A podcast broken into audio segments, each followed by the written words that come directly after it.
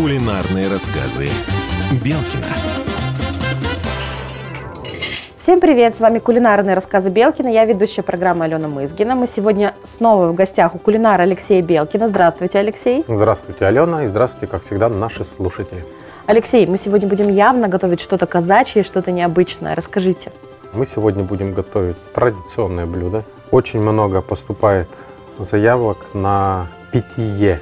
То есть питье в данном случае мы сегодня будем готовить походный казачий чай. Это знаменитое блюдо, без которого раньше, да и по сей день не проходит ни одного пиршества, застолья, поход на речку, поход на озеро. А вообще это блюдо для каждой местности, оно индивидуально. Сегодня будем готовить походный уральский казачий чай. А в чем особенность этого блюда? Вообще, по старинным поверьям, очень много кулинарных сказаний, кулинарных писаний сводилось к тому, что чай – это что-то заварное, с помощью чего люди не только утоляли жажду и пили для удовольствия, для поддержания беседы, но также это было медицинское снадобье, потому что если копнуть историю в глубину, то чай использовали для лечения различных хворей. То есть он для профилактики начал уже существовать немножко позже. А изначально, если углубиться в историю Китая и в историю Индии, то там чаем лечили традиционные заболевания. У нас же чай тоже давно приобрел свою популярность. Но говоря уже об уральском чае, я хочу сказать, что изюминкой данного чая были обычные уральские яблоки, груши, которые произрастали у нас на нашей территории, в данном случае Урала Южного. Но помимо груши и яблок, наверное, все-таки у нас будет какой-то листовой чай, да? Или это будут сушеные травы все-таки? Нет, совершенно верно. Мы используем традиционный листовой чай. Мы, как правило, используем всегда ложку черного чая. Алексей, мне всегда казалось, что в старину, наверное, больше пили травяной чай. Очень много трав добавляли в чай, но если была с собой заварочка черная либо зеленая, именно традиционного, никто и не брезговал. То есть из-за отсутствия, конечно, делали варево чайное, которое состояло из некоторых трав, вот как у нас сегодня. Душица лесная, мятка, листья и ветошь дикой вишни, дикой малины. То есть все это перемолото. У каждого были свои рецепты, но в данном случае как написано в казачьих кулинарных писаниях Южного Урала, мы готовим чай на основе сушеного листового чая. Этот чай только на меду. Его можно заменить сахаром, но традиционный казачий рецепт – это на меду. Алексей, тогда давайте начнем готовить. С чего начнем? С яблок? Немного истории приготовления. Всегда для чая. Раньше он назывался запарник, тамляк, или если это было походное, даже называли дымник, потому что дымный чай, когда готовится на костре, он обволакивается дымом, если готовили в котелках, то есть не было крышки, то он придавал дым такой пикантность, то есть названий было много. В данном случае на Южном Урале казаки всегда использовали колодезную воду, либо родниковую воду. Чем она хороша? То, что колодезная, речная, родниковая вода, она уже насытилась кислородом воздуха. То есть там очень много микроэлементов, которые полезны для нашего организма. Это не то, что вода со скважины из-под земли пришла, она еще не обогащена кислородом как следует, не настоявшаяся. В данном случае мы также используем нашу родниковую водичку. Где-то на 3 литра мы сегодня будем готовить рецепт традиционного казачьего чая. Мы сначала выливаем его в чашку. Можем использовать эмалированную чашку у себя в обиходе. И даем водице насытиться кислородом воздуха. Вот, а пока вода, наверное, настаивается, насыщается воздухом, мы подготовим яблочки, да? Да, мы берем наши уральские яблоки и просто нарезаем их кружочками. Сердцевину для заваривания чая можно также использовать. То есть мы даже хвостик, это для аромату, как раньше говорили, мы должны закинуть воду. И мы прям нарезаем маленькими кружочками наши яблоки. И вода она сразу вытягивает яблочный сок. И когда мы будем ставить на плиту, мы будем ставить уже не отдельную воду, которая кипит, а уже будем ставить воду с небольшим количеством яблочного сока. То есть сначала мы разрезаем яблочки красные, потом разрезаем яблоки зеленые, Груши также можно использовать не обязательно местной, э, можно использовать любую сладкую грушу, лишь бы она была твердой. После того, как мы нарезали, мы добавляем в чашку где-то пару яблочек и пару груш на 3 литра, чтобы он был более насыщенный вот этой фруктозой. После того, как мы разрезали яблочки, мы добавляем в водицу и немножко подмешиваем, чтобы яблоки разошлись. Это нужно для того, чтобы чай был более ароматный. Чем больше он простоит, тем лучше. Получается, когда мы запустили туда яблоки, нужно дать настояться нашему. Да, наш, это и будет яблочно-грушевый настой, фруктовый настой. Туда можно добавить любые ягоды, но только их не мять. Потому что если мы ягоды разомнем, будет такая кулинарная свадьба. Все перемешается, во-первых, цветовая гамма нарушится. Сейчас на часок оставим настаиваться. И пока разожжем печку, а наши хозяйки могут поставить разогреваться плиту или духовку. Потому что если чайник полностью эмалированный, можно его заваривать в духовке, и это будет очень здорово. Ну все, мы подготовили наш чайничек. В данном случае я его прогрел на печи. Он немного вот парит.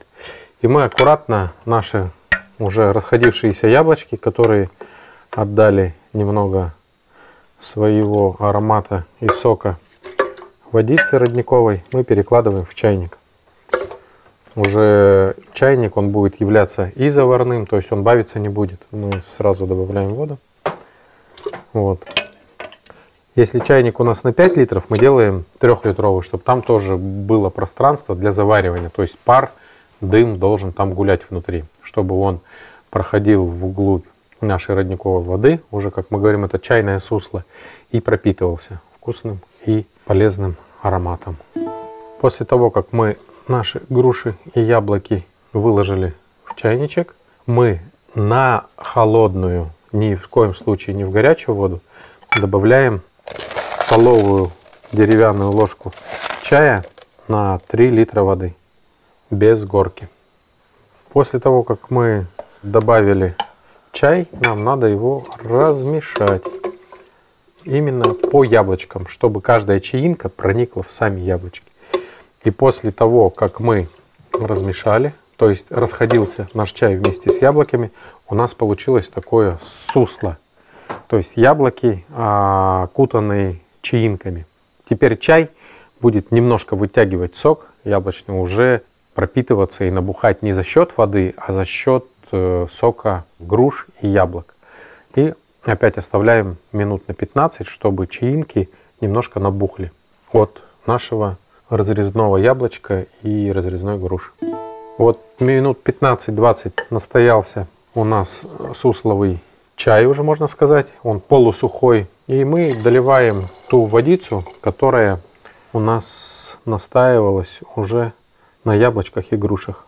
И после того, как мы добавили воды, делаем такой перемес, и у нас чай резко отходит чаинки от яблок, и вот они немножко всплывают. Но они уже набухли и будут давать в нашу родниковую воду аромат немножко другой, чем обычный черный чай. И здесь мы почувствуем уже, когда поставим его томиться, да, завариваться, немного другой аромат. То есть у нас не компотный вариант будет, а заранее подготовленный. Вот это и есть рецепт походного чая. Потому что все питательные вещества сохранены. Но очень хочется сделать такую ремарочку – небольшую, что мы не должны доводить до кипения, мы должны доводить до томления. То есть он только чуть-чуть закипит, мы его должны немножко отставить. Вот мы добавляем столовую ложечку меда. Добавив мед, он должен разойтись. Мед должен был теплый, ни в коем случае не доставать из холодного места, чтобы он быстро разошелся. И его надо немножко размешать, чтобы он погулял по водице. И ставим после того чайничек уже на варочную плиту, можно поставить в печку до процесса томления. Чем больше он будет томиться, но вообще томиться где-то от полутора до двух часов. И тогда вы сами почувствуете вкус настоящего казачьего походного чая. Теперь мы отправляем в печку для того, чтобы чай пропарился хорошо. Нам уже очень хочется попробовать походный казачий чай. Прошло полтора часа, было два снятия чайника с плиты, где-то он стоял минут 15. В общем, у нас приготовление заняло около двух часов. И вот смотрите, какой аромат идет. Алексей, а как подавали чай? Его разливали сразу по кружкам? Чай подавали различным способом. Его могли поставить на сырую травушку, в сырую землю, могли поставить на камни. Кто-то любил подостывший чай, можно было налить заранее, но всегда наливалась половина, чтобы можно было погулять запаху по кружке, чтобы можно было не обжечься, подуть, потому что если дуть в полный стакан, можно обрызгать напротив стоящего человека, либо себя. И поэтому считалось, что кружку либо стакан нельзя наполнять полностью чаем, потому что это было неэтично даже еще по тем меркам. Чай также могли наливать во фляги, и он был готов уже, гораздо проще было разогреть. Если были дальние походы или быстрые походы военные, то некогда было останавливаться на кулинарный отдых, поэтому чай просто подогревали и пили. Его также морозили, наливали в какие-то емкости, обычно деревянные, чтобы их не распирало, и морозили чай. Потом отбивали топором, льдышка это выкатывалась, его добавляли либо в воду кипяченую уже, либо чай он просто оттаивал. А летом пили как холодником. Когда останавливались на какой-то небольшой привал, его обычно охлаждали в э, ключевой воде. Флягу ставили с водой, потому что пить горячий чай в жару было неуместно пить, и поэтому его охлаждали. То есть он вообще универсальный. Поэтому заваривайте, угощайте своих друзей, близких, пейте сами и радуйтесь нашим традиционным казачьим рецептам. Короткий рецепт походного казачьего чая. Вода должна использоваться только родниковая, либо ключевая. Не пожалейте, она должна быть размером с нашу трехлитровую крыночку. То есть 3 литра водицы наливаются в чашку, нарезается кругляшками 2 яблока, нарезается кругляшками 2 груши, перемешиваются ложечкой и настаиваются для того, чтобы сок фруктовый проник в нашу водицу. После того, как она настоялась, около часика, можно даже больше, чем больше, тем лучше, мы выкладываем яблочки и груши в чайничек и посыпаем на это количество яблок и груш одну деревянную ложку или столовую ложку с горкой обычного чая. Чай используется любой. Желательно использовать листовой, либо гранулированный, чтобы он только был настоящий чай. Мы используем в данном случае черный индийский чай. Потом ложечкой перемешиваем грушу, яблоко и чай, чтобы чаинки вытягивали сок яблочный и грушевый и уже разбухали не от воды, а от фруктового сока, чтобы потом дать пикантность нашему походному чаю.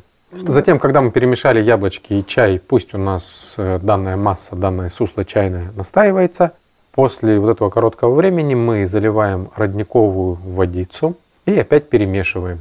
После чего мы добавляем ложечку теплого меда, чтобы она хорошо размешалась, и ставим либо в духовку, либо на плиту, либо на печку, или еще на какую-нибудь греющую, варочную или э, дающую тепло поверхность. Оставляем где-то на полтора часа. При этом два раза снимаем, ну, минут через 45, и даем отдохнуть Э, нашему чаю минут 15.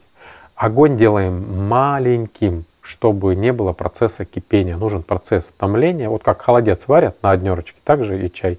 Не надо ждать, чтобы он закипел, потом выключать. Он дойдет и так. Чем дольше процесс приготовления, тем вкуснее наш казачий походный чай. После того, как мы два раза снимали с плиты или доставали из печки в данном случае, у нас вся процедура заняла 2 часа приготовления. После этого разливаем чай, даем немножко отдохнуть и приятного аппетита. Наслаждайтесь нашим походным казачьим чаем, рецепт которого наши предки донесли до современного бытия.